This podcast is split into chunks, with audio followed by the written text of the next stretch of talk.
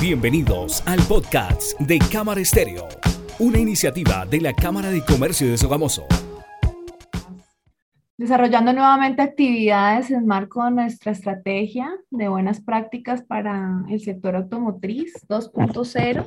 Agradezco mm, el apoyo incondicional que siempre la Cámara de Comercio nos ha brindado eh, apoyando este tipo de estrategias que benefician a diferentes sectores y, en, este momento pues trabajando con este importante proyecto en nuestra segunda versión.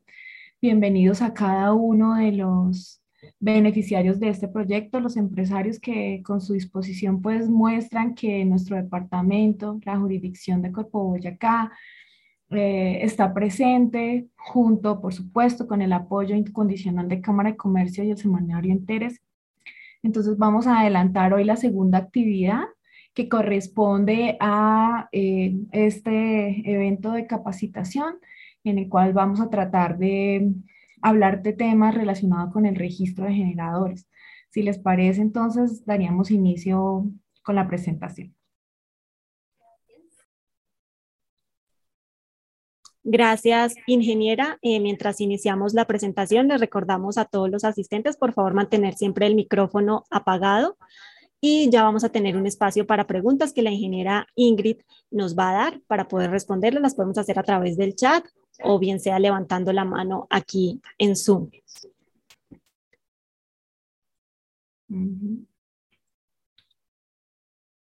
A ver, quisiera saber si me están escuchando.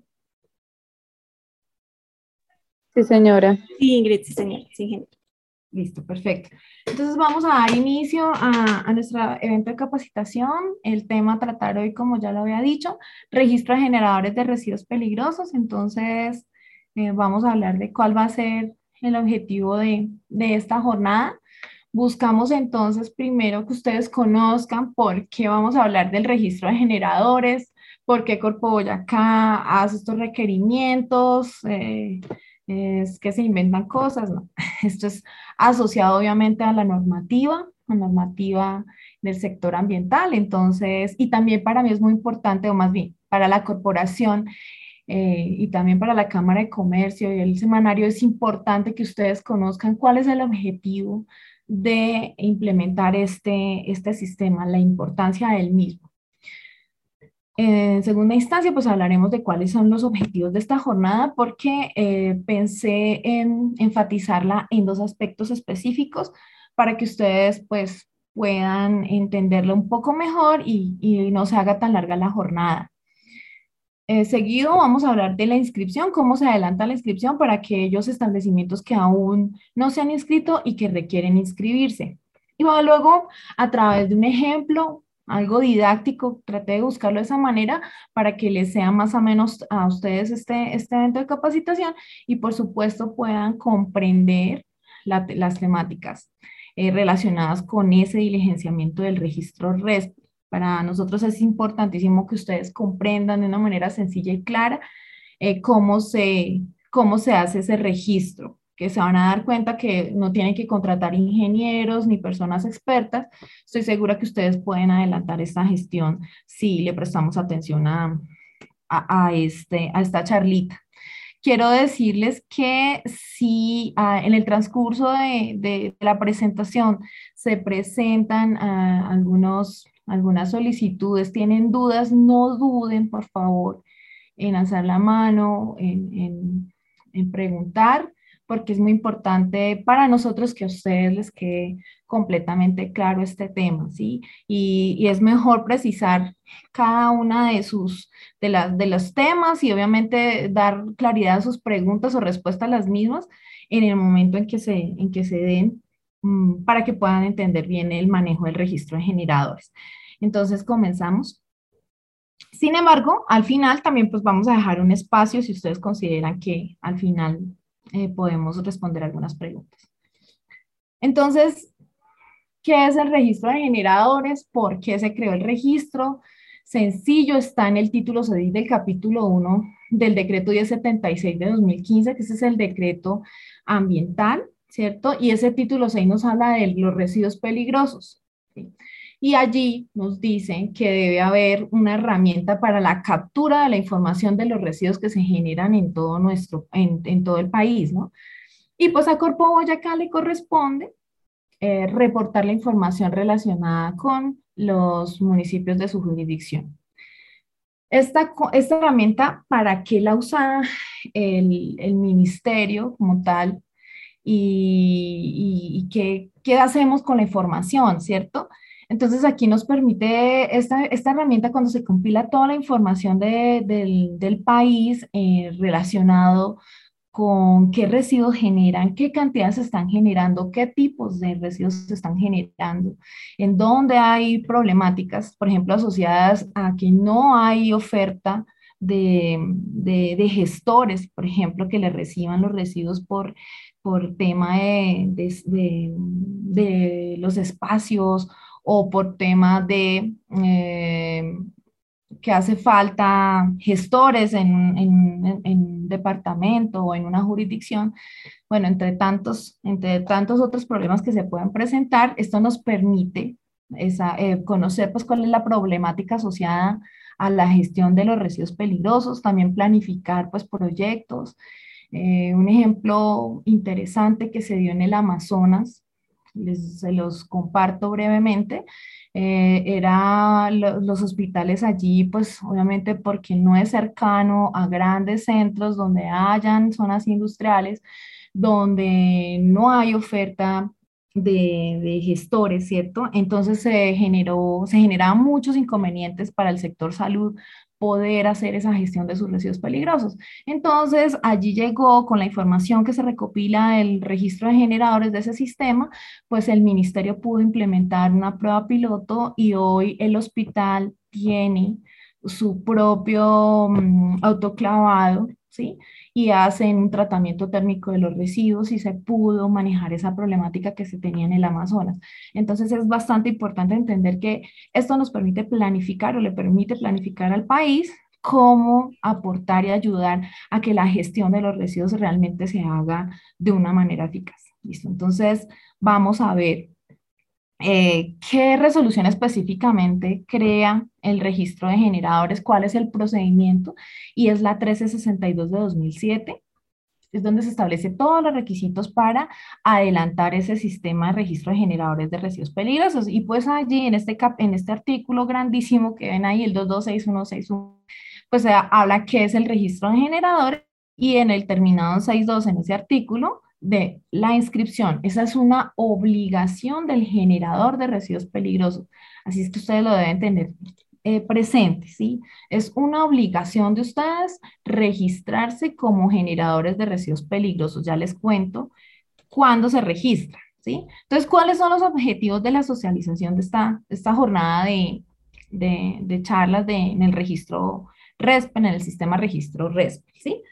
Primero, conocer el procedimiento para realizar la inscripción. Vamos a tratar ese primer tema.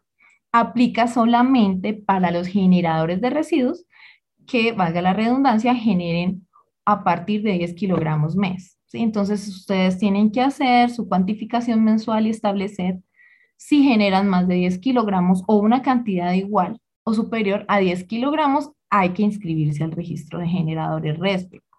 Y la segunda, buscaremos eh, conocer cuál es el procedimiento que se debe adelantar para cargar la información del capítulo 3. Vamos al capítulo 3, es la información que se registra con relación a la cuantificación, o sea, la cantidad de residuos en kilogramos que ustedes generaron y qué manejo recibieron esos residuos peligrosos. Listo. Entonces, eh, vamos, vamos con el primer tema. El primer tema es el proceso para la inscripción en el sistema registro de generadores RESPEL. Entonces vamos a hacer aquí atrás de las diapositivas una breve explicación y luego vamos a hacer el, eh, el ejercicio directamente en la página para que ustedes puedan entender cómo se maneja esto de una manera supremamente sencilla. Entonces, como lo notan, eh, ingresan a la página de Corpo Boyacá, les va a aparecer esta tablita blanquita, esta columnita blanquita, ¿cierto? Eh, esta fila, perdón, verde. Y acá en trámites, atención y trámites, les va a salir en trámites y servicios esta sigla SURE, que es el subsistema de información sobre los recursos naturales renovables que hace parte el registro de generadores de residuos peligrosos. Entonces, una vez ingresamos al, al sistema RESPEL, entonces ya, ya vamos a, perdón, al SURE, al subsistema SURE, vamos a encontrar tres, eh, tres sistemas, tres subsistemas, y el que nos compete, el de nuestro interés, es registro obligatorio de generadores de residuos peligrosos.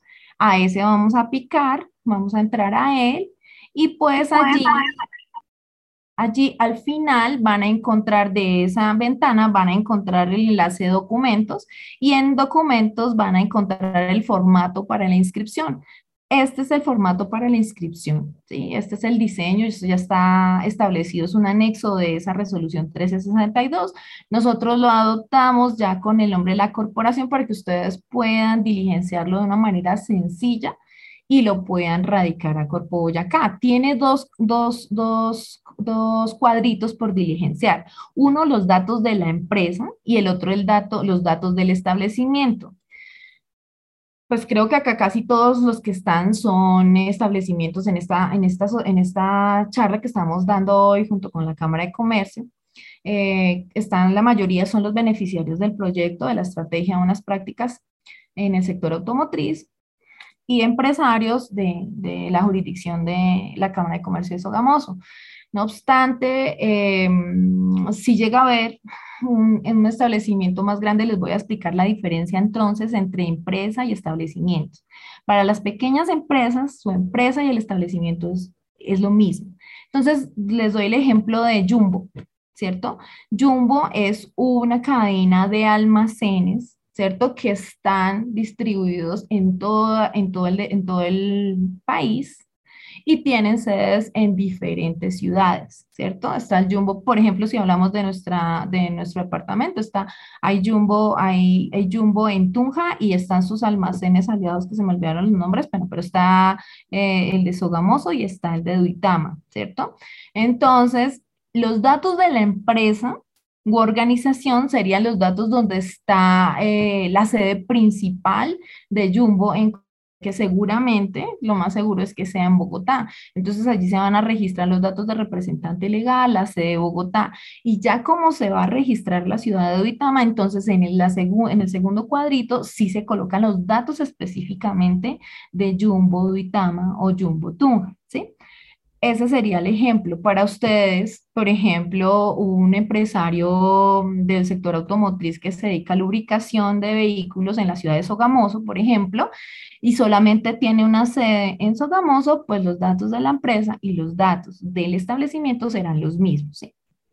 Eh, esa, esa era la, es la, es la diferencia, pero entonces sí es importante que por favor diligencien las dos, los dos cuadritos. Son datos supremamente sencillos, nombre representante legal, el NID, el nombre del establecimiento, ¿cierto? La dirección, el municipio, el teléfono, eh, quién va a estar a cargo de hacer los reportes en el registro de generadores RESPEL y pues obviamente un correo electrónico en este momento es súper importante para podernos comunicar eh, o interactuar entre la autoridad ambiental y pues el generador de residuos. Una vez ustedes diligencian completamente este formato, lo van a remitir a usuariocorpoboyacá.gov.co, ¿cierto? Eh, ese es nuestro correo electrónico para erradicación de información. También lo pueden hacer en la sede principal o en nuestras oficinas eh, territoriales, pero pues yo pienso que les recomiendo para evitar tanto trámite, lo pueden hacer a través de nuestro, de nuestro correo electrónico y lo envían con adjuntando una copia del certificado de existencia de, representación legal vigente expedido pues, por la Cámara de Comercio para poder comprobar los datos que ustedes reportan en ese formato. ¿Qué pasa después de que ustedes radican esta solicitud al correo electrónico? Bueno, nosotros eh, estaríamos otorgando pues las, las claves, ¿cierto? Perdón, acá, el paso final es que Corpo Boyacá recibe su solicitud y nosotros generamos un, oficio indicando pues el usuario y el password, o sea, la clave y, el usuario que se les asigna a ustedes para poder ingresar al sistema. Entonces, es esto, sencillamente es dedicar ese formulario eh, a usuario y nosotros a vuelta de correo les estaríamos entregando una comunicación oficial indicándole las claves que les fueron asignadas. No olviden que este, este formulario de inscripción lo deben radicar una vez esté firmado por representante legal. Súper importante que esté firmado porque de lo contrario no podríamos atender la solicitud que, que ustedes tienen. Eso sería como tal eh, la inscripción al registro de generadores. Terminaría pues con el oficio que ustedes recibirían de nuestra parte. No sé si tengan, estaría bien, si tienen alguna duda, me, me comenten en este momento y con gusto yo la podría resolver en la medida de mis capacidades con relación a la inscripción del registro de generadores. ¿Alguien tiene una duda? Vamos a hacer el ejercicio entonces eh, directamente en la página. Entonces ingresamos a www.corpoboyacá.gov.co eh, como recuerdan, estaba en la, en la diapositiva, ingresamos atención y trámites. Aquí en trámites y servicios vamos a buscar SIUR. Acá ingresamos a SIUR. Una vez ingresamos a SIUR, entonces les va a salir las tres opciones de los subsistemas que manejamos en el grupo de residuos peligrosos de Corpo Boyacá. Entonces, el que nos compete en este momento es el registro de generadores de residuos peligrosos, ¿sí? Vamos a ingresar allí. Acá ustedes van a encontrar, pues, pues una presentación de cuál es el, que, en qué consiste el registro, la normativa asociada de la que ya hablamos. Aquí ustedes incluso encuentran en esta barrita amarilla cómo ingresar al registro una vez ya cuentan con el usuario y password que les hemos otorgado. Eh, y aquí, acá pueden incluso también encontrar los reportes año a año de la, de la gestión de residuos peligrosos en nuestra jurisdicción eh, está, está toda la información. Próximamente vamos a reportar 2020. Y acá en documentos, que era el lugar que les decía, acá es donde encuentran muchas cosas importantísimas como preguntas frecuentes relacionadas con el registro, los manuales para poder em, interactuar con el sistema, demás. Y en este caso, estamos hablando del formato de solicitud. Aquí lo descargan, que es un Word. ¿Listo? Es un Word, acá lo vamos a ver. Que es este, ¿sí? Y acá están los dos cuadritos de los que yo le hablaba a ustedes. Entonces, acá los datos de la empresa, que muy seguramente va a ser, como son pequeñas empresas, pues entonces van a ser los mismos datos. ¿sí? Muy importante diligenciar todo. Y acá el dato del establecimiento. Firma entonces el representante legal. Y a vuelta de correo nosotros estaríamos entregando a ustedes el, formato de, el formato de, eh, perdón, las claves para ingresar al sistema. ¿Listo? Bueno, ah, eso era todo con relación a la inscripción. Ahora nos vamos pues con, con, con, algo importante que ya es un estudio, un estudio de caso, un ejemplito que vamos a hacer con el propósito de que ustedes aprendan a utilizar el, registro de cargar la información. ¿Qué dice la, la, resolución 1362? Una vez ustedes se inscriben, nosotros les otorgamos las claves, tendrán que ingresar una sola vez al año, ¿sí? ¿Y, ¿Y cuándo se hace? Se hace entre enero a marzo del año siguiente para reportar la información del año inmediatamente anterior. Me explico. Entonces, para nosotros poder revisar la información de 2021 con relación a la generación que ustedes hicieron de residuos peligrosos en 2021, deben ustedes ingresar, pues como el año se termina el 31 de diciembre de 2021, no estarán reportando en este momento 2021, ¿cierto? Entonces lo que van a hacer es, una vez ya entregaron todos sus residuos, ya recibieron de su gestor las actas de gestión, ustedes pueden entrar a partir del 1 de enero de 2022 y hasta el 31, hasta el 31 de marzo de 2022 a reportar la información, incluso antes. Les recomiendo porque pasa como nos pasa mucho a los colombianos, eh, todo lo dejamos para la última semana. Este sistema es bastante robusto, pero también pues con tantas personas ingresando es bastante complicado. Les cuento que en Corpo Boyacá tenemos un registro de 980 establecimientos, solamente en Corpo Boyacá. Ahora imagínense ustedes CAR, por ejemplo, Secretaría Distrital de Ambiente, o sea, todo el país, no tengo idea de cuántos son, pero sé que hay eh, este, autoridades ambientales que superan los 1.500 establecimientos. Entonces, si todos esperamos al final, pues también puede que el sistema colapse. Entonces, sí es bueno hacer el reporte en la, a más tardar en la primera semana del mes de marzo. Y, eh, y, a nosotros tendrán que entregarnos el informe a más tardar el 30 de marzo de acuerdo a norma, ¿sí? Entonces ustedes ingresan y ya tienen los certificados de gestión, ingresan al,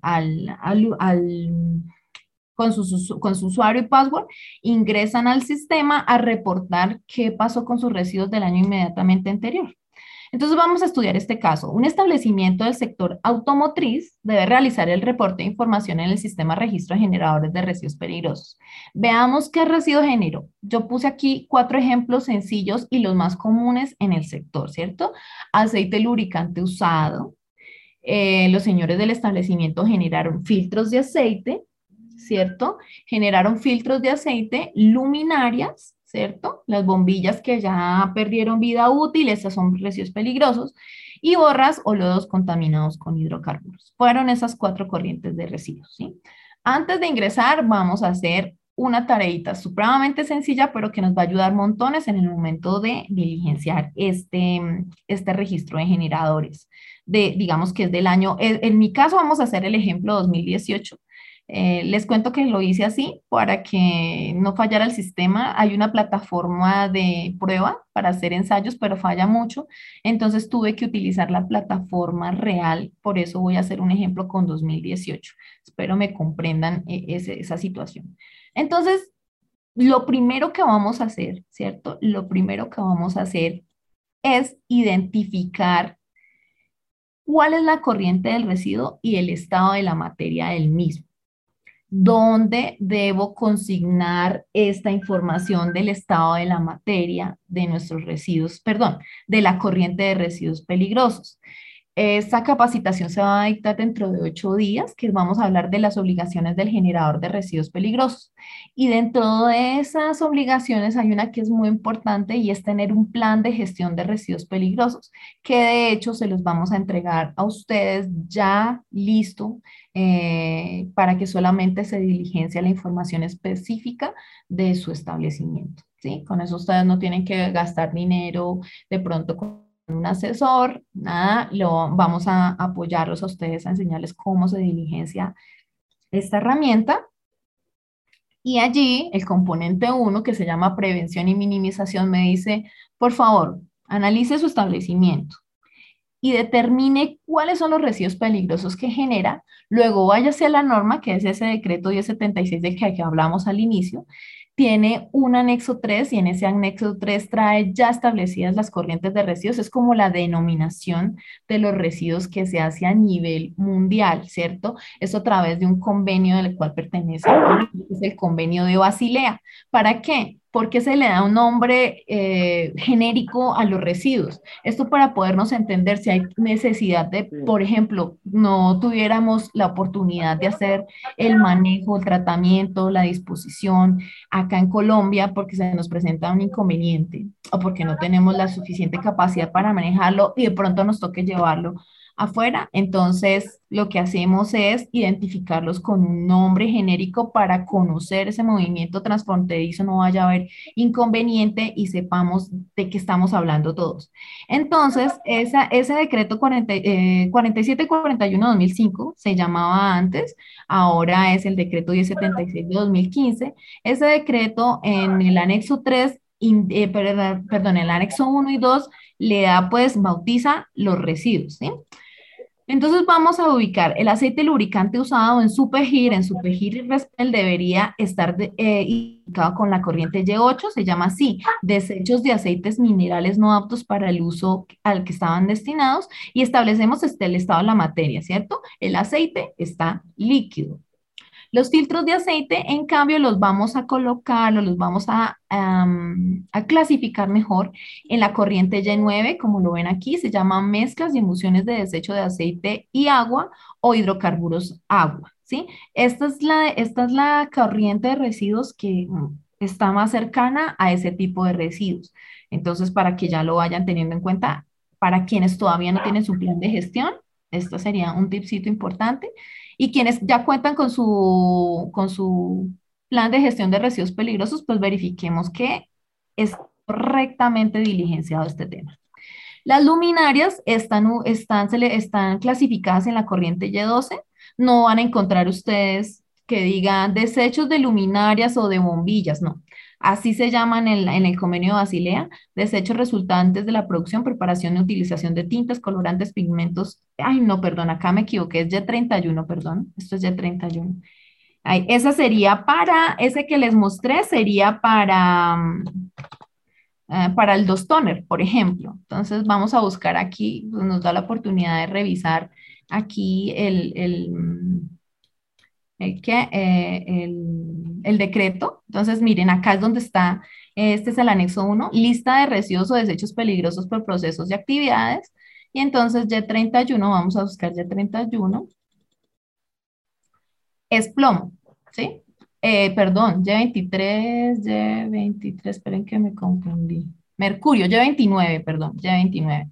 Las bombillas generalmente tienen mercurio, entonces la, la clasificaríamos en la corriente Y29.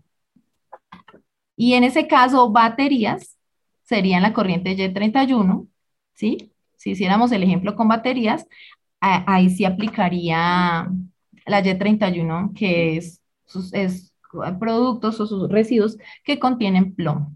Y eso es lo que le da la característica de peligrosidad. Entonces, les pido por favor me excusen por la equivocación. Entonces, las luminarias están en Y29 por el contenido de mercurio de las mismas, estarían en estado sólido. Y para nuestro ejemplo, las borras estarían, por ejemplo, en esta corriente A4060 o la misma Y9 que utilizamos para los filtros, podría darse, en desechos de mezclas y emulsiones de aceite o agua, hidrocarburos de agua. En agua ustedes se dan cuenta que se llaman prácticamente igual, solo que acá se le llama mezcla y aquí se le llama desecho. Entonces ustedes podrían, podrían utilizar eh, la misma corriente de residuo.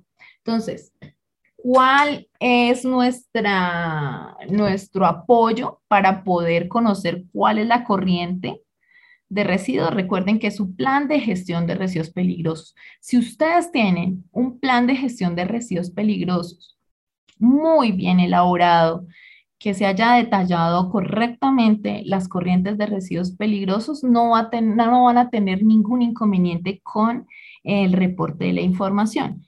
¿Cuándo se ven los reportes? ¿Cuándo empieza Ingrid Pineda a llamarlos todo el tiempo, a escribirles correos o a enviarles comunicaciones externas con requerimientos? Cuando ustedes hacen mal esta gestión, cuando no denominan o no clasifican sus residuos correctamente y cuando no saben interpretar las actas. En las actas me dicen qué pasó con los residuos. Entonces vamos para, para allá. Entonces con esto buscamos que ustedes no se vuelvan a equivocar.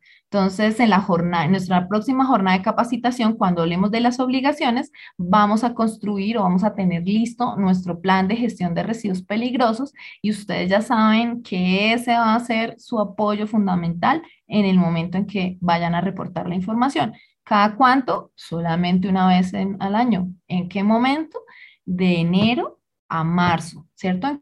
Momento de enero a marzo, ustedes podrán hacer ese diligenciamiento. Si se dan cuenta, lo que tiene que ver con permisos, autorizaciones, licencias y todo lo que se tramita ante Corpo Boyacá o cualquier autoridad ambiental, seguramente uno de los de las de las obligaciones de los requerimientos más sencillos de manejar son estos de residuos peligrosos, porque aquí ustedes no tienen que tramitar permisos, no tienen que tramitar concesiones y la situación que se adelanta es sencillamente una vez al año en un reporte en un sistema. Entonces es algo sencillo seguramente si, si lo quieren ver de esa manera, eh, estoy segura que, que, me van a, a dar la razón.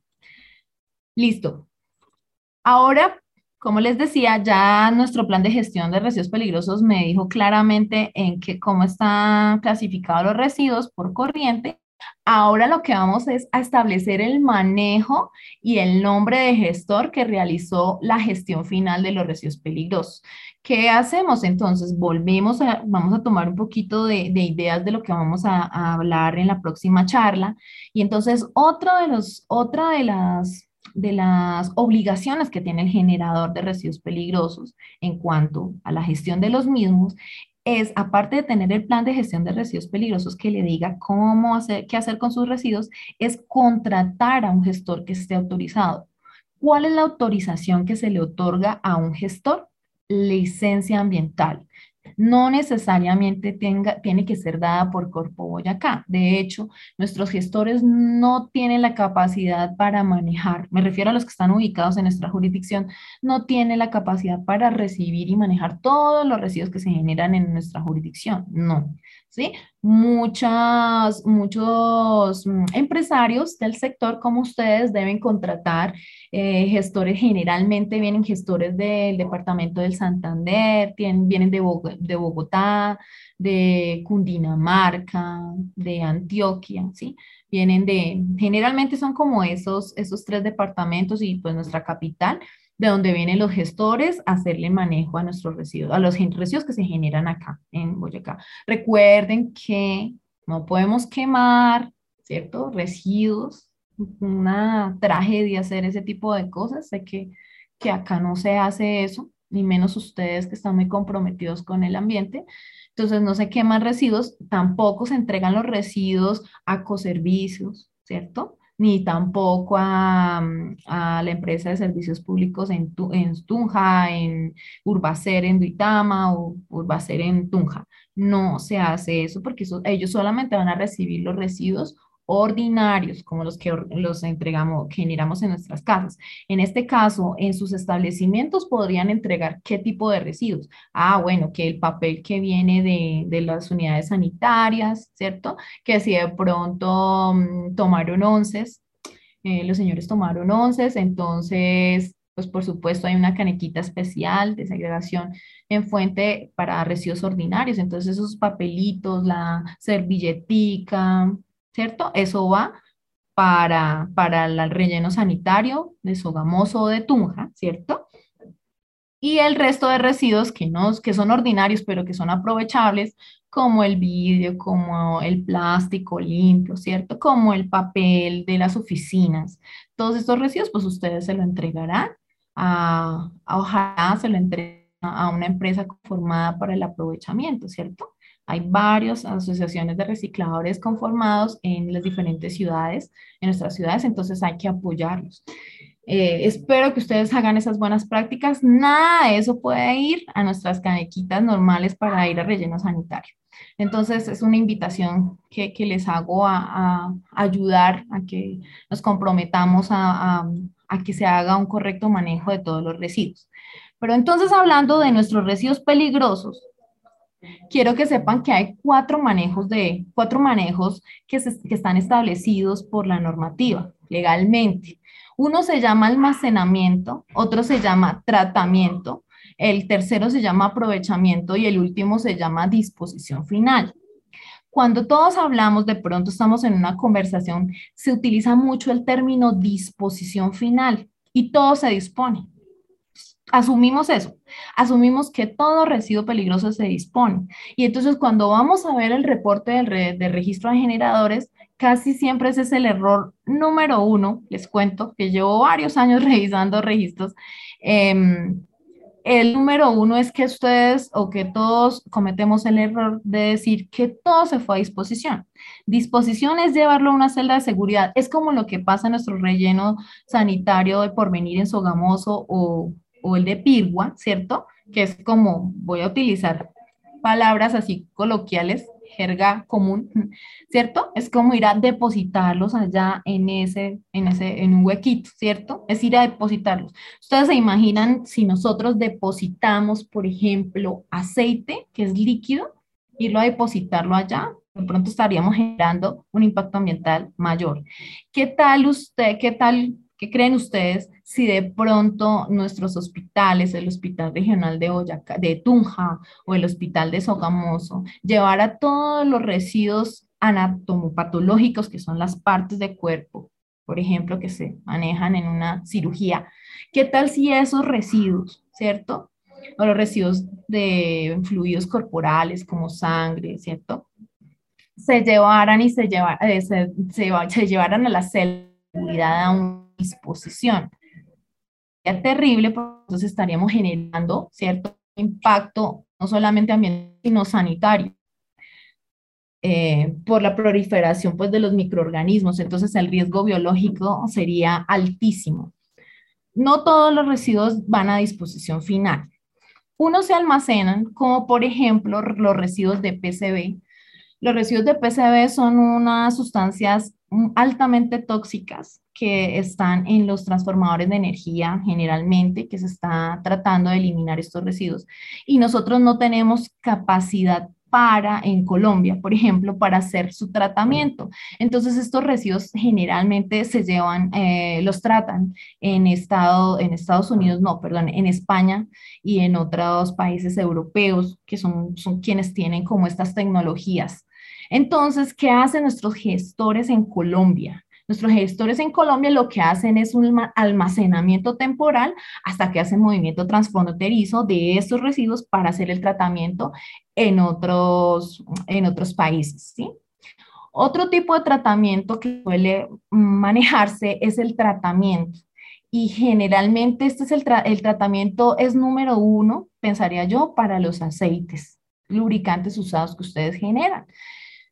Un ejemplo es Bogotá, por ejemplo, de la sede de Colsin, que contratamos muchísimo acá en esta jurisdicción de Corpo Boyacá, ustedes, ustedes empresarios contratan mucho a Colsin, y hay otra empresa gestora que se llama Ecología con Logística, por citar dos ejemplos, que está ubicada en el municipio de Vitama, donde se hace ese tratamiento físico-químico, se hace como una filtración esos residuos para eliminar esas características de toxicidad y este, este residuo, una vez tratado, se convierte nuevamente en una materia prima. No va nuevamente a la lubricación de los vehículos, pero sí se utiliza para procesos industriales, por ejemplo, para calderas. ¿Sí? Otro tipo de, mm, ejemplo de tratamiento podría citarse el tratamiento que se le da a las borras en los señores de las estaciones de servicio que contratan, que contratan el manejo de estos residuos, entonces contratan a gestores que hacen tratamiento de los mismos a través de unos lechos, eh, hacen un tratamiento biológico de esos residuos y eliminan esas características de peligrosidad. Entonces, si ustedes se están dando cuenta, ya estamos abordando dos tipos de manejos. El aprovechamiento, el ejemplo número uno y que se da acá en nuestra jurisdicción y que de hecho en Colombia eh, en general se da es a través del coprocesamiento por ejemplo, los residuos que vienen contaminados con hidrocarburos en la sede de Nobsa en Holcim, ¿sí? directamente se utilizan como un componente energético, eh, o sea, sería un, una fuente de energía alternativa en el proceso de fabricación de clinker, ¿cierto? Y se utilizan directamente sin hacerle ningún tratamiento, es una fuente de energía, ¿cierto? Adicional a las fuentes convencionales que se utilizan en el proceso de fabricación del clinker. Por eso se habla de aprovechamiento. Directamente se aprovecha el residuo peligroso sin hacerle ningún manejo. Es una excelente opción. Y la última es la que queremos en la, en la jerarquía en manejo de los residuos peligrosos, se utiliza la disposición final, que es cuando ya no hay otras opciones y pues eh, se busca, se lleva una celda de seguridad que es diferente a la del relleno sanitario, pues porque ustedes saben que en el relleno sanitario sí hay unas condiciones técnicas para evitar pues la contaminación del suelo. No obstante, aquí como estamos hablando de residuos peligrosos, pues las celdas de seguridad tienen unas características un poco más, más fuertes para evitar la contaminación, ya que estamos almacenando allí, disponiendo allí eh, eh, residuos peligrosos. Listo. Entonces, vamos a, revisar cómo haríamos eh, ese reporte con tres ejemplitos, con cuatro acticas que tengo acá para que ustedes las analicen. Entonces veamos primero, vamos a ver. Tenemos esta acta. Entonces vamos a decir que el señor del establecimiento de nuestro ejemplo eh, contrató a la empresa Colsin, hizo solamente una entrega al año de, los residuos peligrosos. Ustedes se dan cuenta aquí, Colsin, aquí eh, refieren el número del certificado, muy organizado, ¿sí? El código de cliente, el número del certificado, dice que Colsin ¿sí? Le recibió a este establecimiento que está ubicado en esta dirección el siguiente residuo. Le refiere la cadena de custodia, eso significa pues el reporte de trazabilidad en el transporte desde el momento que ustedes llegó el señor Ecolin a, a recibirle el residuo al establecimiento y les entregan una esquelita, que se llama, pues yo le llamo generalmente manifiesto de recolección. ¿Sí? donde se certifica que ustedes le entregaron el residuo. Entonces, aquí refieren el, el, número del manifiesto de recolección, la fecha de recolección, qué tipo de residuo eh, recibió, aceite usado. Entonces, ya sabemos que el aceite se clasifica en la corriente, en una corriente en estado líquido. Por fortuna, este certificado que estoy trayendo como ejemplo refiere correctamente la corriente del residuo. Están diciendo que es corriente Y8. Está muy bien, ¿listo? ¿Qué pasa para que ustedes tengan presente otro error? Segundo error. El primero dijimos que dicen que generalmente todos asumen que los residuos se disponen. ya entendimos que no, que hay cuatro tipos de manejos. El segundo error es creerle 100% a los gestores.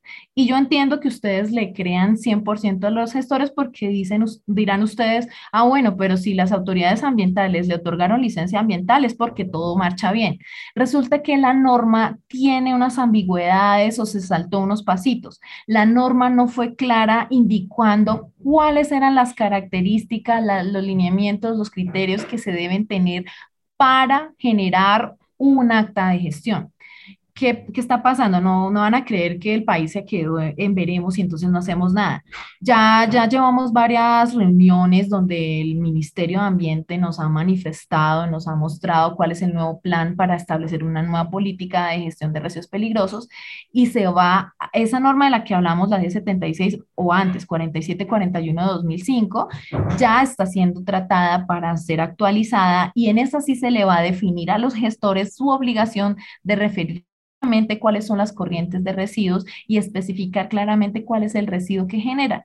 A veces, a veces les doy un ejemplo, acá donde dice aceite usado, ¿sí? digamos que es un sólido, un sólido contaminado con hidrocarburos, y le colocan eh, descripción del residuo, sólido contaminado. el señor de nuestro ejemplo, ¿cierto? Le entregó 3.5 kilogramos de residuos de llantas perdón, de aceite usado lubricante a, su gestor y contrató el gestor Ecolse, ¿cierto?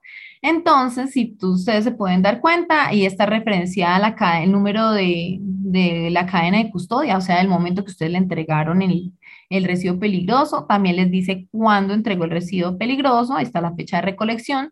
Claramente este, este, este certificado de gestión está, mm, en, mi, en, mi, en mi, a mi parecer, me parece que está bien diligenciado porque me dice que el residuo peligroso fue el que generé aceite usado.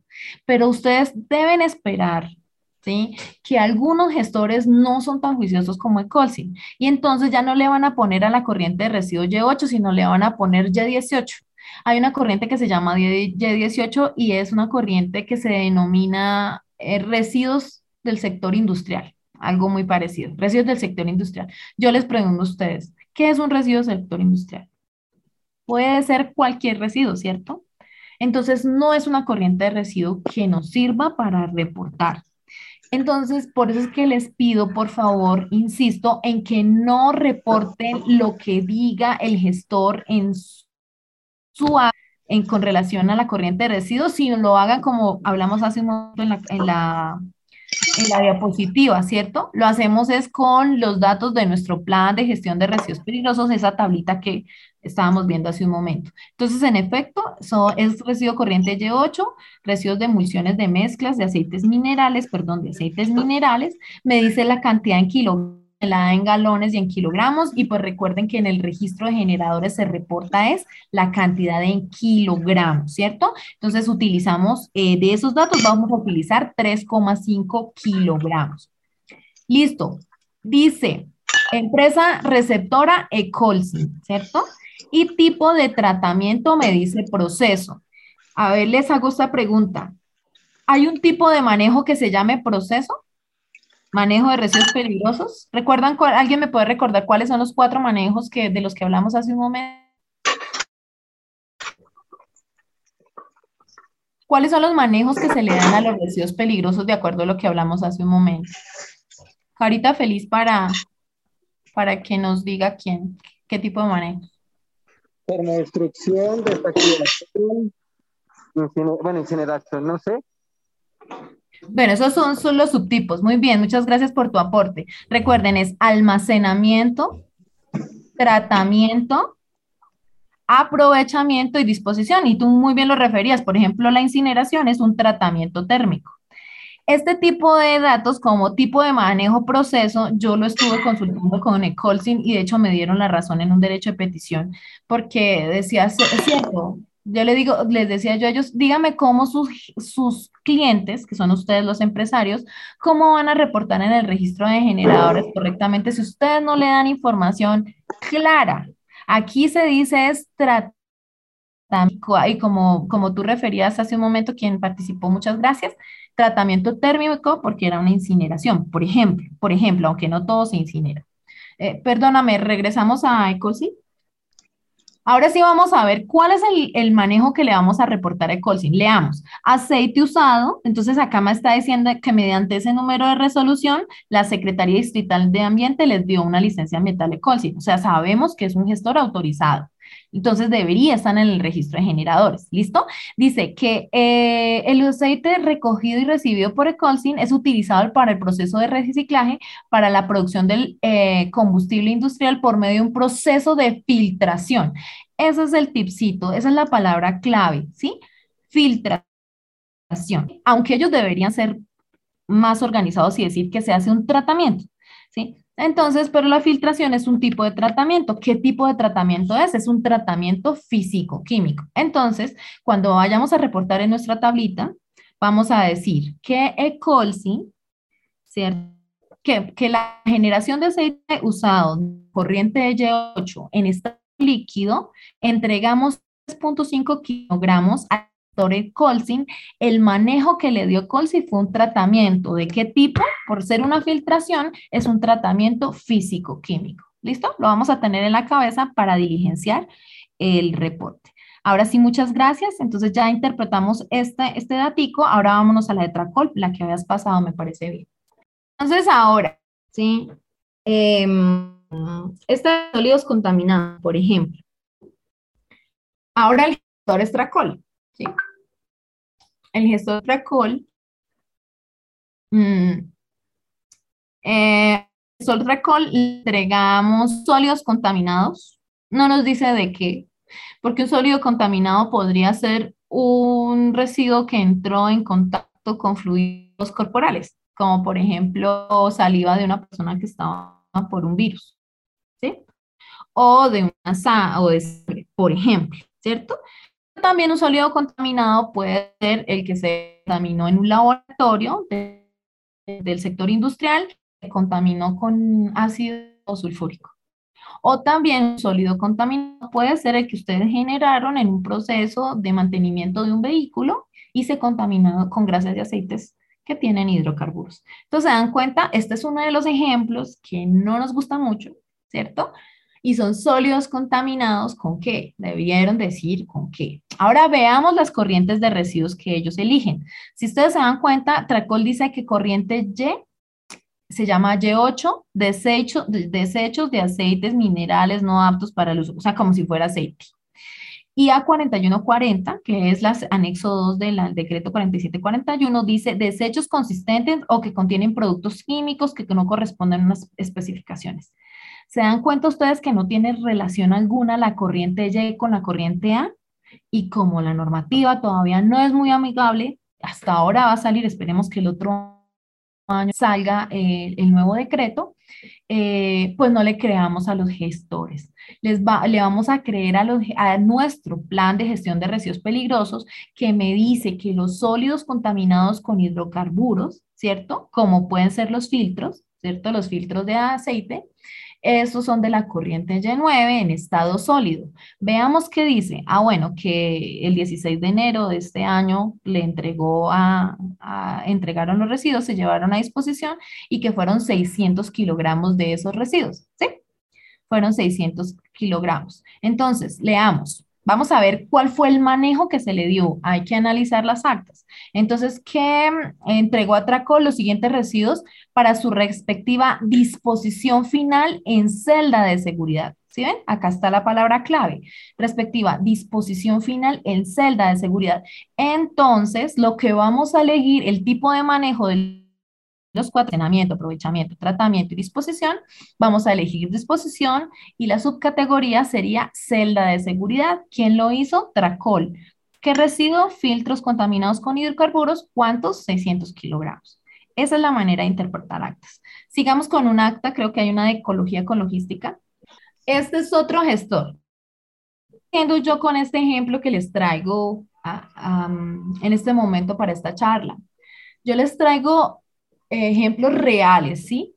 Obviamente no todos pertenecen a un mismo establecimiento, pero trato de, eh, traerles a ustedes eh, ejemplos reales para que puedan interpretar las actas y para que puedan conocer cuál es el manejo que se le hace a los residuos peligrosos. Otro gestor que viene de, ellos en Bogotá, están en Cali, están en Medellín y vienen mucho a nuestra jurisdicción a trabajar es el gestor Lito. Entonces, vamos a ver qué pasó con las luminarias, ¿listo? Porque recuerdan que ustedes, que habíamos reportado luminarias. Entonces, vámonos para luminarias. Bajemos. Esto es un acta grande que se generó por una participación a la campaña de residuos postconsumo. Si quieres, digamos que, que nuestro establecimiento se llama Multifamiliares Servicios, por ejemplo. Residuos de iluminación, ellos entregaron 1,8 kilogramos. Veamos qué hizo Lito con esto eso dice que Lito, que es una empresa prestadora de servicios de gestión de residuos peligrosos, que está autorizada por Secretaría Distrital de Ambiente por esta resolución que tiene de licencia ambiental. Sabemos entonces que es una empresa que está licenciada. Si no refieren esa licencia ambiental, el número de la licencia, quién se la otorgó y no aparece en el sistema registro de generadores, no existe, es mentira, no es gestor, solamente es alguien que tramita y ya, o una persona o una empresa que transporta. Importantísimo tener en claro esto. ¿Sí? Ustedes pueden contratar una empresa y la empresa no que hace el transporte, solamente que tiene la flota de vehículos, lo que hace es transportar el residuo y llevarlo a un gestor. Eso sí lo hace bien, ¿no? Porque no sabemos, pueden haber personas inescrupulosas que realmente reciben el dinero del manejo del residuo y no lo llevan. De pronto pueden llegar a otros sitios a quemarlos. Es gravísimo, ¿sí? Entonces, ¿qué dice la norma? La subsistencia en la responsabilidad con la gestión de los residuos peligrosos tengan en claro que a ustedes se les mantiene o subsiste la responsabilidad con los residuos peligrosos hasta qué momento, hasta que ustedes obtienen este certificado de gestión final. Si llega la empresa Transportadores Respel S.A. y les entrega un certificado y Transportes Respel S.A., ustedes lo van a consultar en el, en el sistema Respel del IDEAM y no lo encuentran, no es un gestor, es un tramitador. Es, suena, no suena muy bonito, pero la verdad, ¿Es un tramitador o es un transportador? Ah, es completamente diferente. Él tiene la obligación, si no está ahí en el, es porque no tiene licencia ambiental, entonces si no está, él tiene la obligación de entregarles a ustedes el certificado final del gestor que realmente hizo el manejo, el manejo con la licencia ambiental. Un dato súper importante para ustedes. Entonces, a referir que entonces 1,8 kilogramos de, de luminarias eh, vamos a reportarnos en el registro RESPEL. Vamos a ver qué pasó, qué hizo Lito con esos residuos. Hasta ahora no nos ha dicho nada. Eh, ah, sí, mire, para tratamiento y aprovechamiento. Bueno, vamos a dejar, entonces vamos a dejar tratamiento. Si quieres, bajamos a ver si me dice un poco más. Para el desarrollo de las actividades de almacenamiento, tratamiento, aprovechamiento, recuperación. ¿Qué hace un generador de residuos o un empresario como son ustedes cuando les dicen que se almacenó, que se trató, que se aprovechó, que se recuperó. Es imposible, ¿sí? Porque están todos los manejos reportados y ustedes no pueden reportar los cuatro manejos. No pueden reportar los cuatro manejos, es uno solo el que se hace. Si quieres, bajemos un poquito. Este es un acta que, por supuesto, tiene que... Ah, mira, el vidrio, ah, aquí, aquí sí ya. El vidrio y el aluminio tratados en el proceso de reciclaje de luminarias mediante un sistema cerrado de trituración y libres de mercurio son aprovechados como materia prima para otros procesos. Ah, listo, acá ya me están diciendo, ahora sí, son más claros. Entonces fue un proceso de tratamiento porque en un sistema cerrado de trituración se trataron los residuos y se encapsuló el mercurio, que es la sustancia peligrosa. Entonces vamos a dejar tratamiento de luminarias, ¿sí? Tratamiento de luminarias, mm, vamos a poner un dato, es que este dato está muy grande, 2.691 kilogramos, pero es porque este es un, un, dato de una empresa gigante. Entonces vamos a poner un dato, 2.691 kilogramos fueron tratados por Lito, las luminarias que están en la corriente Y31. Miren que este certificado, perdón, Y29, miren que este certificado, por ejemplo, no dice, ah, sí, sí dice la corriente, mentiras, sí, sí dice la corriente, Y29. Listo. Entonces ya, ya con esto voy a hacer un recorderis pues de, la, de, de, lo que vimos en nuestras tres actas de gestión, de los ejemplos. Entonces, una, que Colsin trató una cantidad de aceite, ¿cierto? Eh, de manera físico-química porque le hizo una filtración, de acuerdo a lo que decía el acta. Y nosotros le ponemos la corriente Y8 porque para eso nos lo dice nuestro plan de gestión. Segundo, las luminarias de acuerdo con nuestro plan de gestión de residuos peligrosos, sabemos que la corriente de los residuos peligrosos de luminarias es Y29, que por fortuna nuestro gestor sí hizo la tarea bien y puso Y29. Y vamos a decir que 2.691 kilogramos que generamos fueron tratados por el gestor Lito de acuerdo a lo que dice la, el acta. Y tiene que estar Lito registrado en, en el sistema y si no, no existe. Y por último, que Tracol ¿cierto? Que Tracol eh, hizo una disposición en celdas, si se acuerdan, creo que eran 600 kilogramos de eh, sólidos contaminados. ¿Se acuerdan que, que no decía con qué se contaminaron? Pero bueno, nosotros sabemos que son nuestros sólidos contaminados que fueron, em, que corresponden a filtros, una parte, y la otra parte corresponden a lodos. ¿Listo? Entonces, ya con esas ideas, ya con, con este ejemplo, no sé si me quieras dejar compartir pantalla, a ver si por fin yo puedo. O te, sí, sí, por favor, déjame compartir pantalla. Listo, muchas gracias. Entonces, eh, vamos a hacerla, voy a mostrarles entonces ya con este ejemplito. Vamos a compartir. Listo. ¿Me cuentan? ¿Están viendo? O todavía nada? No, está como cargando. Yo no sé qué pasó con eso. No, tocó también nuevamente equipo de comunicaciones que han sido tan amables. Les voy a... no se le ve, no se ve nada, no se ve nada. Listo, gracias. Entonces vamos a compartirlo a nuestros amigos de la Cámara la de pantalla sigue negra.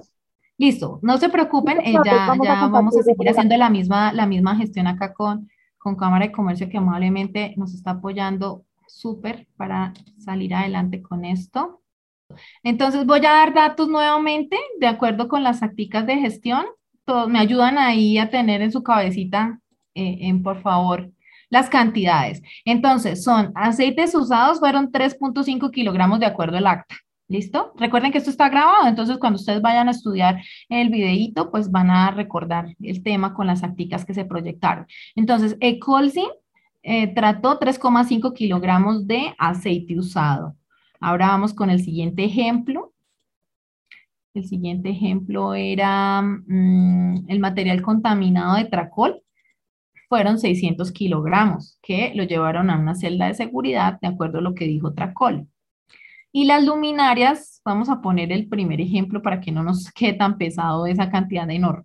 1,8 kilogramos fueron tratados por Lito por Lito en, en Bogotá. Entonces, en Lito trató 1,8 kilogramos de luminarias. ¿Listo? Esos son los datos que vamos a reportar en la tablita, que ya nos va a compartir Cámara de Comercio.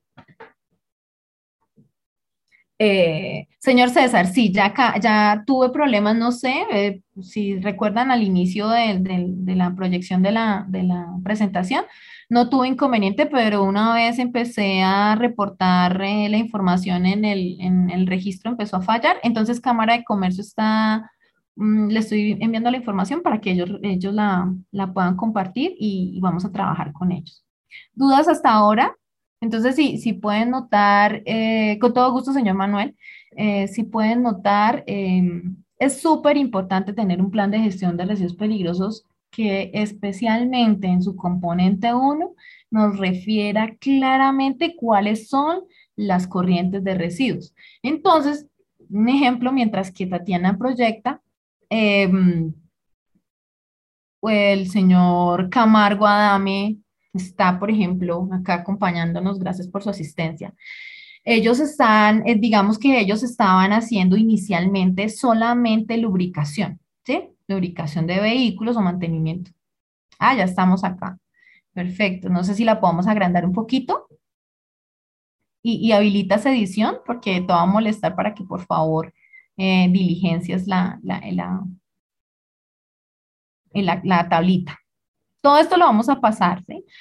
todo este ejemplito, el Excel, las acticas, las vamos a pasar. Obviamente yo voy a arreglarlas para que ustedes puedan ver. ¿Listo? Listo. Entonces veamos acá. Entonces el señor, a, los señores Adame, Camargo, Adame eh, estaban haciendo solamente lubricación y entonces allí ellos ya tenían clarísimo, ah, no, en el área de operación, que es el centro de lubricación, generamos eh, grasas, aceites y filtros y estopas. Listo, hasta ahí lo tenían. Pero resulta que ahora eh, se amplió la empresa y entonces decidieron ofrecer el servicio de venta de combustible. Entonces ya con la venta, el SUPEGI Respel estaba definida las cuatro corrientes.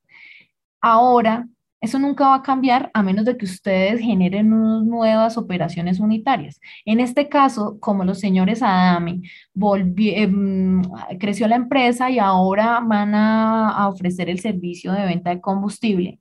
Entonces, ahora por, el uso de su, infraestructura van a generar borras en los, sistemas de contención pues, del combustible.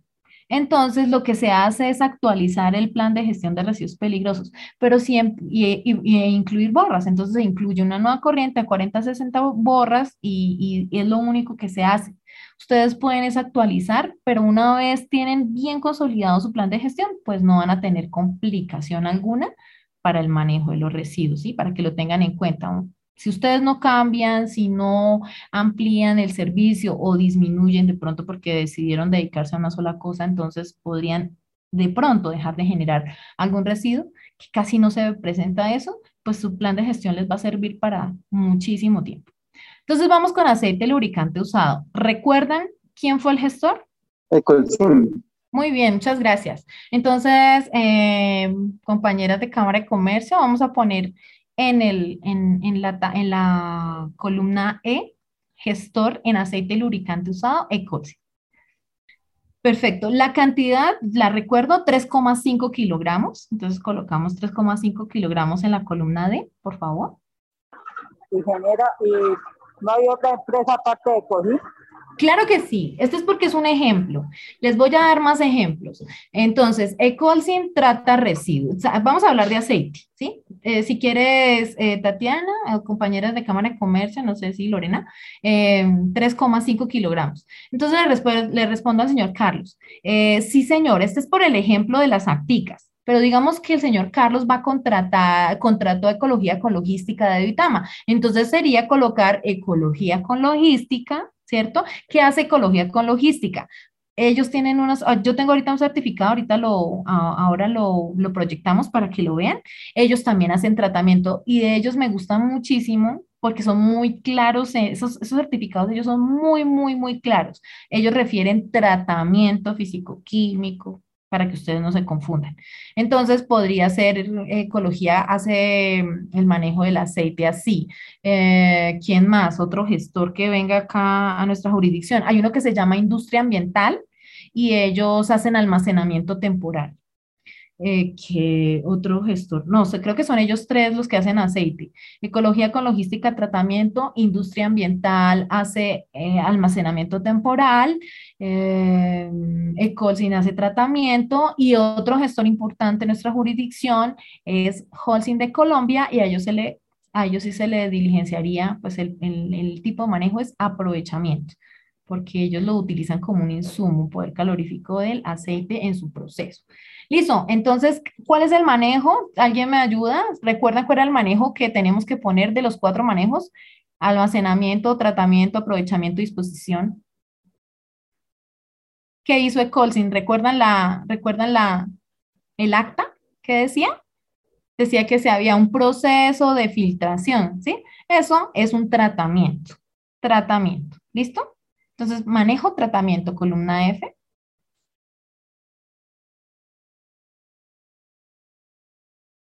Compañeras de Cámara de Comercio. Lorena, Tatiana. Entonces, en manejo, en la columna F, colocamos tratamiento.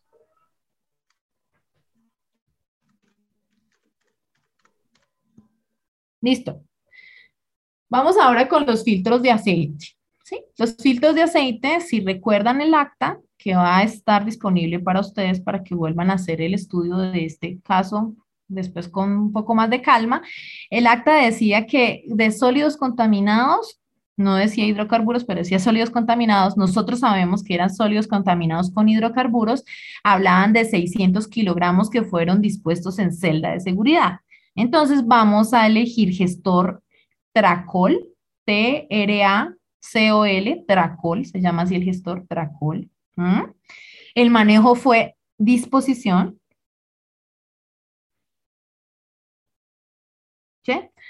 Para efectos de este ejemplo, vamos a decir que fueron 300 kilogramos de filtros de aceite, ¿sí?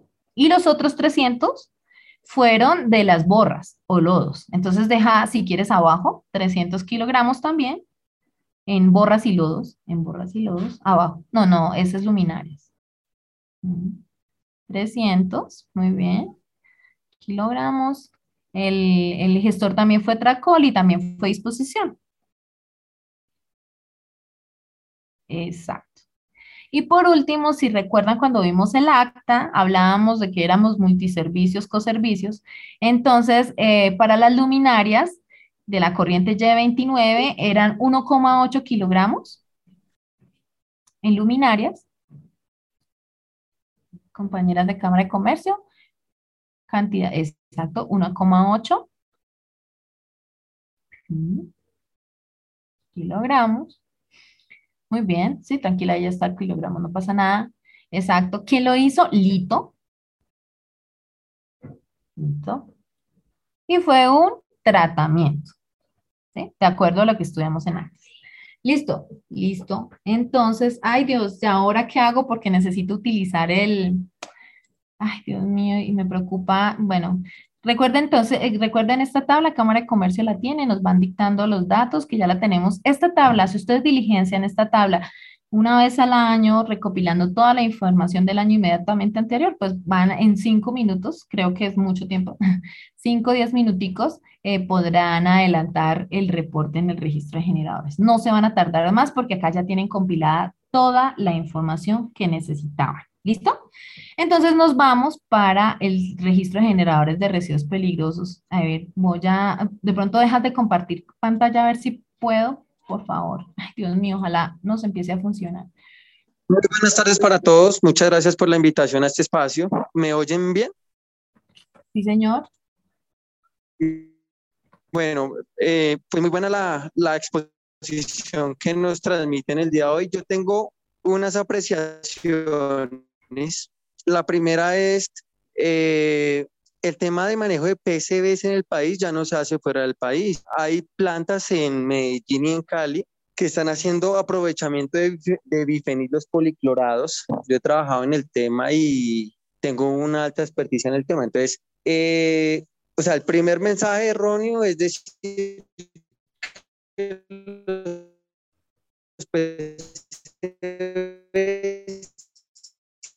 se sacan del país. Pero el país, por ejemplo, Lito, si ustedes hay verdad que también lo hacen, eh, hacen disposición final y eso que no es disposición es aprovechamiento y de clorificación de equipos con bifenilos policlorados. Entonces, eso es lo primero. ¿Vamos a tener certificados de disposición final para transformadores con PCB? Sí, los vamos a tener. Emitidos por gestores nacionales, sí, los vamos a tener. Segundo, no me queda claridad y en ningún momento explicaron si yo tengo de PCBs. ¿Dónde lo reporto? ¿CUNA IDEAM o Inventario Nacional de PCBs? Si me entienden, no es claro eso, no nos han explicado eso. ¿Qué hacemos con los elementos como jeringas, eh, trapos contaminados que tienen, eh, tuvieron contacto con PCBs? ¿Nos vamos con Inventario Nacional de PCBs? ¿Nos vamos con CUNA IDEAM o con los dos? Primera inquietud. Segundo, no se habló en ningún momento de la exigencia de licencia para almacenamiento de residuos peligrosos. Claro que es importante hacer la entrega a gestores autorizados, pero a veces hay terceros que no hacen la disposición. Ustedes bien lo vieron. Ecolsim muchas veces puede hacer el almacenamiento y Tracol puede hacer la disposición final. Entonces debe existir una licencia de almacenamiento. Eso no se ha explicado tampoco. Esos son los dos elementos que quería traer sobre la mesa. Y tercero, si yo tengo una media móvil más de 10 kilogramos mes y al siguiente año tengo menos de 10 kilogramos mes, ¿qué hago? ¿Cómo cancelo? ¿Cancelo? ¿No cancelo mi registro como generador?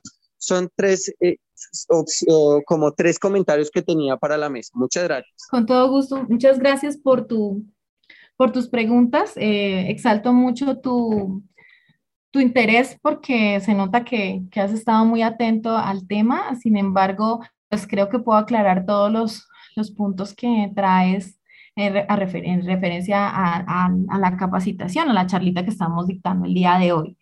Eh, no sé si me equivoqué, pero lo que hice fue dar un ejemplo para explicarlo en movimiento transfronterizo y por qué se generalizaba el nombre o la descripción del residuo para poder hablar en términos internacionales. Y para hablar en, en esos términos, ¿cierto? Cuando se exportan, cuando se lleva a cabo contrato con, ¿con qué? Con gestores que están en el exterior, pues traje a colación pues la idea del PCB que fue que se me vino a la cabeza. Eh, estás, está, estoy de acuerdo contigo en que hay gestores a nivel nacional que hacen el manejo, pero recuerda si está cerrado en algo y es porque hay cuatro tipos de concentraciones o clases de concentración de PCB en los formadores de energía o en los elementos que contienen PCB. ¿sí? Si hablamos del tipo 4, de la clasificación 4, pues son cuando están con un contenido inferior a 50 partes por millón de PCB. Y cuando hablamos de tipo 1, cuando son altamente concentrados, tienen más de 100 mil, 10 mil, 100 mil partes por millón, si no estoy mal, de PCB, de más de mil partes por millón de PCB. Colombia sí puede hacer decloninación, puede hacer autolavado, ¿cierto? De, eh, de, de, esos, de esos equipos y está OCADE está, mm, y está LITO como gestores que adelantan algunos de esos manejos y tienen licencia ambiental. No obstante, ellos no tienen la capacidad para manejar equipos que tienen esas altísimas concentraciones del tipo 1 de la clasificación 1. Por eso es que estos residuos generalmente se van para Europa, que son quienes tienen ese manejo. Entonces ahí es donde quería darte claridad. Si algunos eh, residuos generalmente de las centrales de las centrales de las termoeléctricas son los que tienen que hacer ese tipo de manejos y de hecho Lito, aquellos equipos que no puede manejar él por la concentración tan alta que tienen los, los de contenido PCB, pues los llevan generalmente a España, si tienen contrato con España. Entonces sí se hace movimiento transfronterizo de PCB. Segunda pregunta, si lo recuerdo. Eh, algo hablabas de la, del licenciamiento ambiental. Creo que también lo anoté, lo dije. De hecho, hice el comentario relacionado con quienes son intermediarios en la cadena de gestión y les indicaba a ustedes en el ejemplo que los transportadores, por ejemplo, de aceites, de aceite no, sino de residuos peligrosos, a veces en oportunidades hace un uso de, ese, de, ese, de, de, de esa potestad que tienen como actores en el transporte de entregar certificados de gestión que no son válidos y yo se los indicaba a ustedes en el ejemplo. ¿Por qué? Porque no tiene licencia ambiental. Y cuando veíamos el acta de gestión, las actas de gestión, en varias oportunidades también les comenté que era muy importante eh, tener en cuenta que los gestores deben tener actas de gestión y que si están, perdón, que deben estar licenciados y que el acta de gestión refiere la resolución por medio del cual la autoridad ambiental competente otorgó la licencia ambiental. Eso lo referí y también lo referí ahora y más adelante lo vamos a ver en el ejemplo, que cuando estás cargando la información en el registro de generadores de residuos peligrosos, ¿cierto? Em, eh, allí tiene que estar dentro del listado de gestores para seleccionarlo y si no está es porque no cuenta con licencia ambiental. Entonces sí indiqué este tema. Si el gestor no cuenta con licencia ambiental, pues ustedes están cometiendo un error. Y también hablé de la subsistencia en la responsabilidad en cuanto al gestor. Si llegara a pasar algo, algo con los residuos peligrosos que genera, le entregó a un gestor que no o a una persona que de manera inescrupulosa tomó sus residuos y se hizo pasar por un, gestor con licencia ambiental, pues va a tener problemas porque la, la subsistencia en la responsabilidad va hasta el momento en que ustedes tengan un certificado que demuestre que los residuos los manejó un gestor debidamente autorizado y que la autorización es la licencia ambiental. Tercera respuesta a tus preguntas. Em, me decías, ¿qué hago? Eh, ¿Manejo inventario nacional de PCB o manejo registro de generadores? Entonces, hay que hacer claridad en los dos temas. Son, son temas que son amigos, pero son independientes. Recuerda que el inventario nacional de PCB está o fue creado para establecer la, el valga la redundancia, alimentario, las cantidades a las existencias de elementos, equipos o residuos que entraron en contacto con, con los PCB y de los que buscamos hacer una eliminación total a más tardar año 2028. Entonces, en el inventario nacional de PCB, lo que buscas es hacer el importe de, el, perdón, el reporte de las existencias que tienes como propietario de ese tipo de elementos. Allí reportas son existencias. ¿Qué, qué, qué cantidad de equipos tienes?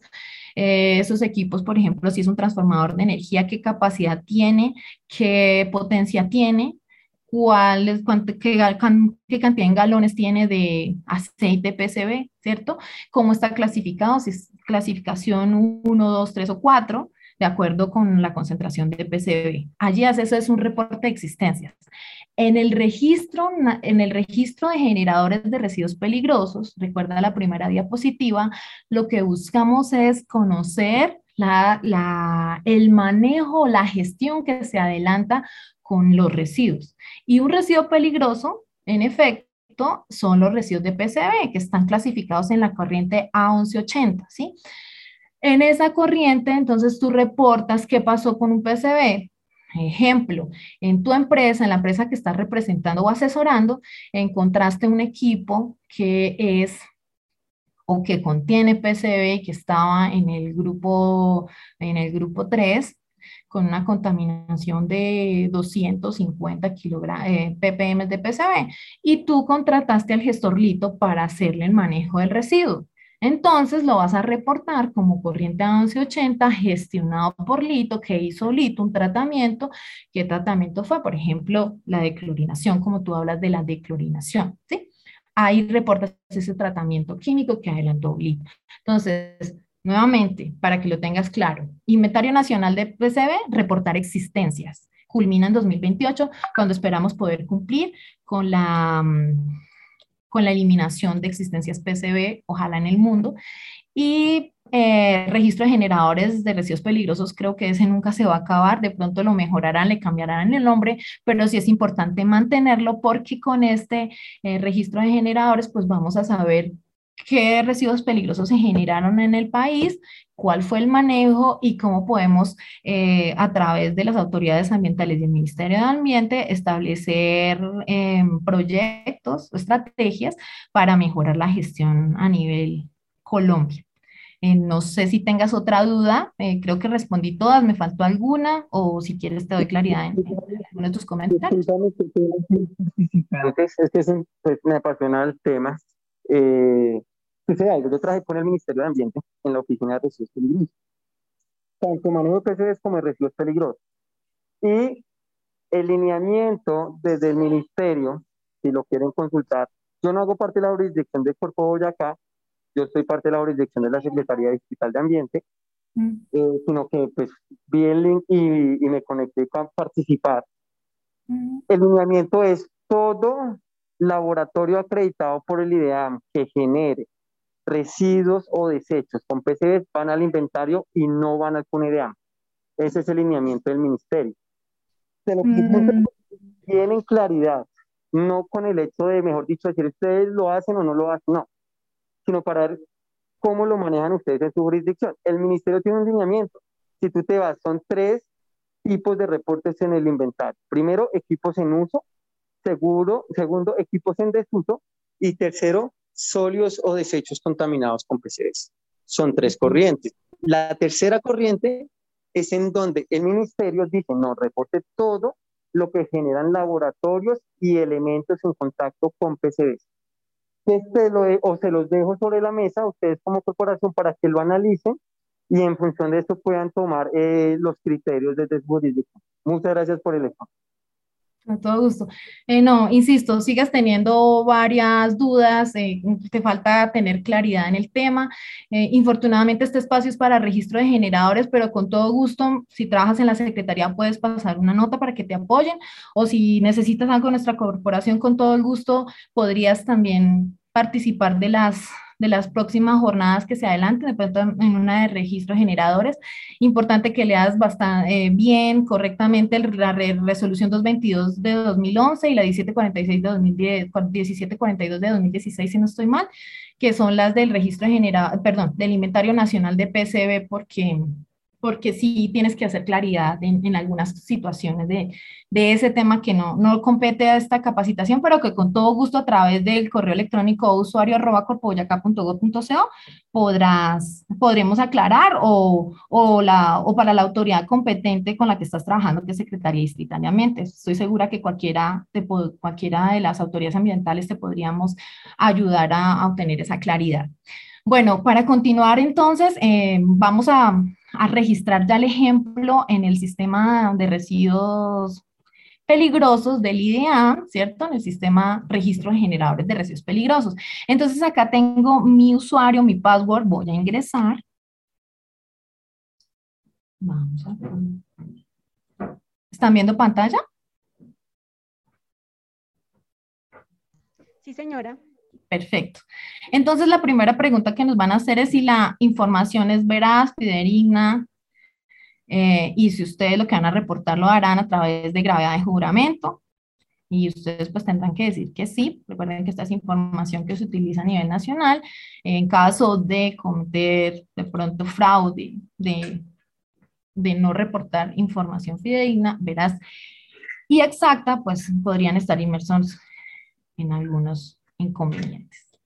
Entonces, eh, esto es lo que nos va a mostrar el sistema para consultar o modificar, modificar periodos de balance que ya estén, eh, ¿cómo decirlo? Que ya se haya reportado algo de información o uno nuevo. Seguramente para el otro año ustedes tendrán que escoger 2021 como nuevo, ¿cierto? Como mi ejemplo, lo estoy trabajando como en 2018 y lo estuve organizando con el propósito de, de no demorarnos tanto acá en la, en la capacitación, entonces vamos a buscar en consultar o modificar. Lo que vamos a hacer es modificar o seguir diligenciando el periodo de balance de 2018, ¿sí? Vamos a trabajar con ese. Ustedes, por ejemplo, el otro año pueden estar reportando 2021, entonces decidieron trabajar de 11 a 12 y ya salieron a almorzar lo cierran y pueden volver a entrar a las 2 de la tarde para terminar el diligenciamiento después de llegar de almorzar y continuar con el diligenciamiento. Entonces ya no entrarían por crear, sino por consultar o modificar porque ya había sido creado. El capítulo 1 es toda la información relacionada con los datos del establecimiento, ¿sí? ¿Quiénes eh, lo que ustedes diligenciaron el formato de inscripción, ¿sí? ¿Quiénes son? ¿Dónde están ubicados? El NID, la dirección y demás. El capítulo 2 se reporta la información de cuáles fueron esas materias primas que ustedes consumieron y que se volvieron residuos peligrosos. ¿Qué materia prima, por ejemplo, consumiría una estación de servicio y que después me podría generar un residuo peligroso? Pues como tal, el combustible. Eh, o un centro de lubricación. El ejemplo más claro es esa materia prima que ustedes utilizaron para, para ofrecer su servicio y que después se volvió residuo peligroso, pues el aceite lubricante limpio. Sí, estas son cositas muy sencillitas, son unos listaditos, por eso no centro eh, la explicación en estos dos en estos dos capítulos, porque son supremamente sencillos, vamos a, lo que nos compete, que es lo más importante, capítulo 3. Importancia, le doy importancia, es porque estamos hablando de la cuantificación de residuos, ¿sí? Entonces, en la sección 1 me dice que reporte la generación de residuos. En la sección 2 me dice que reporte lo que generé en total mes a mes. Vámonos a la sección 1, ¿listo? Listo, nos vamos a la sección 1. Eh, entonces vamos a reportar, traigan en su cabeza la, eh, la, tablita que nos ayudó a diligenciar Tatiana y Lorena de Cámara de Comercio. Dijimos entonces que nuestro residuo, eh, el primer residuo era el aceite, ¿cierto? Vamos a poner aceite, que es de corriente Y8 de, acuerdo a nuestra tablita. seleccionamos corriente Y8 descripción del residuo de desecho peligroso. Entonces, ¿cómo lo vamos a llamar realmente? Como nos dice nuestro, nuestro Pejirrespel, aceite lubricante usado, ¿cierto? ¿Listo? Recuerden el estado de la materia supremamente importante, estado de la materia líquido. Y recuerden, ¿qué era lo que decía el certificado de Colsi? Que se almacenó, que se aprovechó, que se trató o se dispuso. Entonces aquí elegimos lo que dice nuestra acta de gestión. Nuestra acta de gestión dice tratamiento, entonces elegimos tratamiento, no tocamos las otras porque lo que vamos a hacer es generar un conflicto para el diligenciamiento. Hay dos formas de reportar la información. Los invito a que utilicen exclusivamente cantidad tratada por terceros. ¿Qué pasa con cantidad tratada por el generador? Es cuando un generador, o sea, en este caso ustedes como, como empresarios que generan residuos peligrosos, hicieran el manejo de sus residuos peligrosos internamente. O sea, ustedes tuvieran los sistemas, la tecnología, los equipos para tratar el, el aceite dentro de la empresa. ¿Sí? O ustedes tuvieran los sistemas para aprovecharlo o tuvieran su celda de seguridad para eh, disponer el residuo. Y aparte de eso, tuvieran licencia ambiental, por supuesto, porque si no, no podrían apurar. Eso no pasa, ¿no? Ustedes contratan siempre residuos. Entonces, nunca elijan manejado, tratado, almacenado, dispuesto por el generador. Siempre van a elegir por tercero. Como sabemos que fue tratado por tercero, vamos a colocar la cantidad, si no estoy mal me corrigen, fue 3,5 kilogramos. Dijimos que era en proceso de filtración, entonces eso es un tratamiento físico, químico, ¿sí? que es evaporación, secado, neutralización, precipitación, es este como ejemplos. Es un tratamiento físico, químico y dijimos que Ecolsin, acá es donde voy que yo ya les había dicho que tenía que estar acá listado. Esto, este listado que está acá refiere las empresas que están licenciadas. Si no está acá, es porque no tiene licencia ambiental. Entonces vamos a buscar Ecolsin, ya lo encontramos, Ecolsin Bogotá, por Secretaría Distrital de Ambiente, tal cual lo dice el certificado de gestión. Vamos a elegir y vamos a seleccionar calcular. ¿Listo?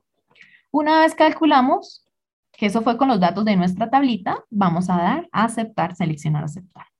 Listo. Quedó guardada la información, el sistema RESPEL nos, va, nos refiere que quedó registrada la información. Ahora vamos a, a reportar otra de las corrientes.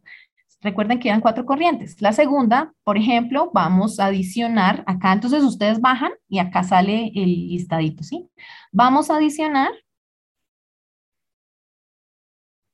y vamos a reportar las luminarias. Recuerden que las luminarias estaban registradas en la corriente Y29. Elegimos de nuestro ejemplo de las acticas el, el que, eh, lo de, creo que se llama multiservicios coservicios, y era 1,8 kilogramos. Recuerden que revisando el acta dijimos que habían sido tratadas. Volvemos entonces y decimos corriente Y29, miren, acá estaba. Elegimos Y29, que es desechos de residuos que tienen mercurio.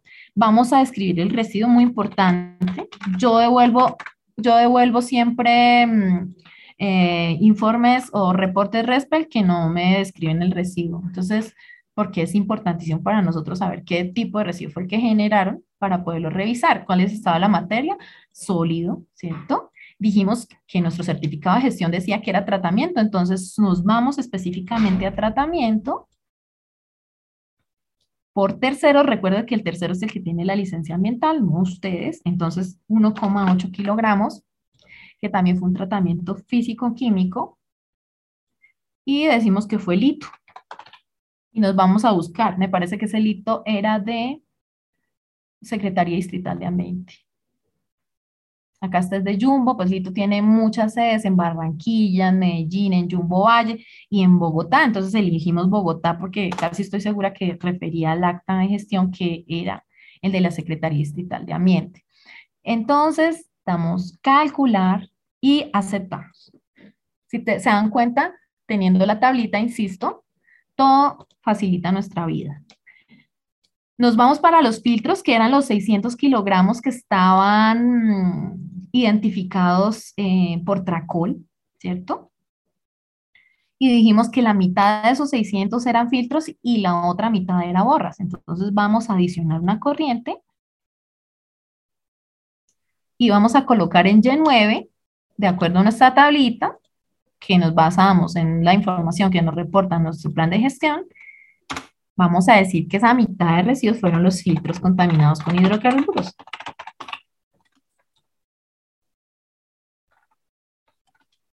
Con hidrocarburos, ¿cierto? Estado de la materia, pues sólido. Ay, Dios, ¿qué pasó acá? Mm. Estado de la materia sólido. ¿Listo? Ahora recuerden qué decía el acta de Tracol. Recuerdan que decía que los 600 kilogramos fueron dispuestos en una celda de seguridad. Entonces lo que vamos a elegir es aquí disposición final. ¿Listo?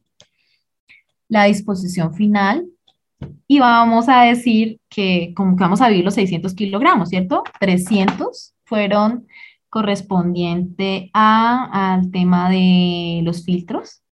En relleno de seguridad o celda de seguridad. Bueno, no me dejó sino elegir. Ah, sí, celda de seguridad. Sí, lo pueden notar aquí. Ejemplo, relleno celda de seguridad. Y vamos a buscar a Tracol. Tracol, se, no sé si está por Tracol o tratamientos. Tratamientos, creo que se llama tratamientos. Tratamientos y rellenos ambientales de Colombia Tracol. Listo, lo elegimos. recuerden que siempre es por el tercero, ¿no? Porque ustedes no tienen licencia ambiental para manejar, entonces nunca eligen generador, sino eligen tercero. Calculamos, aceptamos.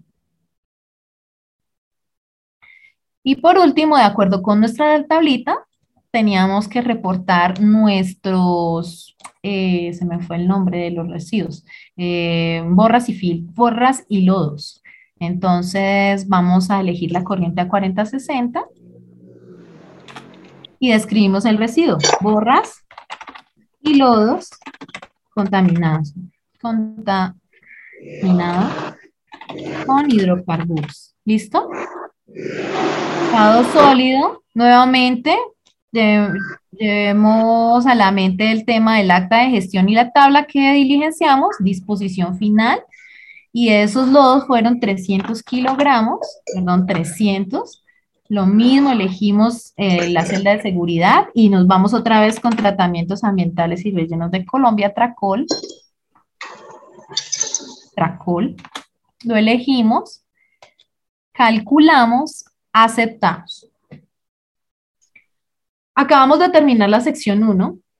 Si se dan cuenta, una vez teniendo la tabla y haciendo un análisis detallado de nuestro PGI, RESPEL y de nuestras actas, podemos sacar esto adelante de una manera rápida. Veamos si nos confundimos, entonces los invito a consultar en la parte inferior de donde también adicionábamos este enlace que se llama listado y el listado vamos a poder ver el reporte que adelantamos que hicimos, ¿sí? Entonces, de Y8 dijimos que fueron 3,5 eh, kilogramos, fueron tratados por Ecolsin, que por lito 1,8 kilogramos fueron eh,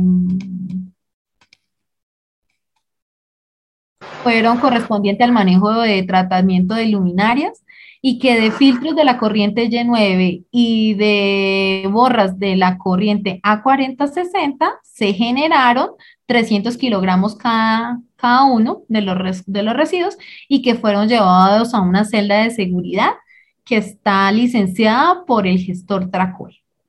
En total generamos 605.3 kilogramos de residuos. Tengan en cuenta esta cifra. De pronto alguien tiene el audio, el audio activo, si son tan amables, por favor, lo pueden cerrar para poder escuchar. Ya vamos a terminar. 605.3 kilogramos de residuo. Tenemos en cuenta esta cifra que es supremamente importante y acabamos de revisar que en efecto la información del reporte del registro quedó correcta, es correcta. Entonces vamos a, ya al final, vamos a diligenciar la sección 2. Nos vamos para la sección 2 y en la sección 2 eh, lo que hacemos es reportar la generación mes a mes. Entonces, pues esa tarea no la vamos a hacer porque, pues, pues eh, para efectos de un ejemplo, pero entonces ustedes compilarían todos los certificados que reciben, por ejemplo, digamos que ustedes hicieron tres entregas, una en abril, una en agosto y la última en noviembre. Entonces, eh, recopilan toda la cantidad total, sin importar si son aceites, filtros, RAES, PCBs, lo que sea. Entonces, suman lo de febrero, suman lo de agosto y suman lo de noviembre y lo reportan en cada uno. Yo voy a reportar todo en diciembre, pues porque con estos efectos de ejemplo, 605.3 me ayudan a, recordar si estoy bien o, o era al revés. Sí, si era 605.3, si esa cantidad no coincide con lo reportado en la sección 2, no les va a cerrar el registro. ¿Listo? En este espacio ustedes podrían adjuntar aquí las actas de gestión, pero pues para efectos de terminar ya esta jornada, eh, vamos a dejarlo ahí. Entonces, hemos terminado, hemos culminado con el reporte del registro de generadores, de acuerdo a la tabla, de acuerdo a nuestras actas, de acuerdo al PEGI-RESPEL, vamos a cerrar la ventana y cuando cierras ventana te va a decir que advertencia, que ya esto va a, ser, va a pasar para la autoridad ambiental, que si están de acuerdo, si está segura de la información que reporta, como estamos seguros, vamos a, dar clic en aceptar. El formato se cerró de manera satisfactoria y el reporte, el inventario nacional, perdón, el, el registro de generadores va a arrojar un certificado de cierre que este es el que se envía a Corpo Boyacá cada vez que mm, cada vez que lo necesitamos, eh, eh, entregar el informe a Corpo Boyacá. ¿Listo? Entonces eso es todo. Em, así era que se diligenciaba o así es que se diligencia el capítulo 3 de la sección 2. Espero que esta tablita que diligenciamos le haya sido de, utilidad a ustedes, el ejemplo con actas reales les haya sido de utilidad. Recuerden que esto fue un ejemplo, hay muchos gestores autorizados, muchísimos, pueden llegar nuevos, alguien se interesa en nuestro departamento y de pronto quiera eh, trabajar acá. Pensamos con mi compañera Liliana Bolívar y con el ingeniero David que es, el grupo de, residuos peligrosos, estamos parte del grupo de residuos peligrosos. Ahora terminando de revisar el año 2020, generar una tablita en Excel, algo muy sencillo, de acuerdo al reporte 2020, vamos a establecer corrientes de residuos y manejos que hacen los gestores que ustedes generadores reportaron en el 2020. Con eso, ustedes van a tener la tranquilidad y la seguridad o una ayuda para identificar cuál es el manejo que hacen los, gestores de acuerdo con las actas de gestión que ellos emiten. Obviamente lo vamos a hacer con el ejemplo del año 2020. No es para promocionar o hacer alusión a, a, los negocios que adelantan los gestores. No, es para que ustedes conozcan el listado de gestores que trabajan en esta jurisdicción y cuáles son los manejos que realmente ellos reportan en sus actas. De seguro les va a ayudar muchísimo también para elaborar estas tablitas. Eh, pues eso era lo que yo tenía previsto compartirles el día de hoy. Espero que les haya sido de utilidad. Quisiera escuchar sus comentarios, sus sugerencias, sus dudas y, con gusto estoy presta a escucharlos y a, y a ¿qué? y pues aclarar lo que, lo que sea pertinente. Muchísimas gracias. Si te gustó este podcast, compártelo usando el hashtag Yo Escucho Cámara Estéreo y no olvides seguirnos en nuestras redes sociales.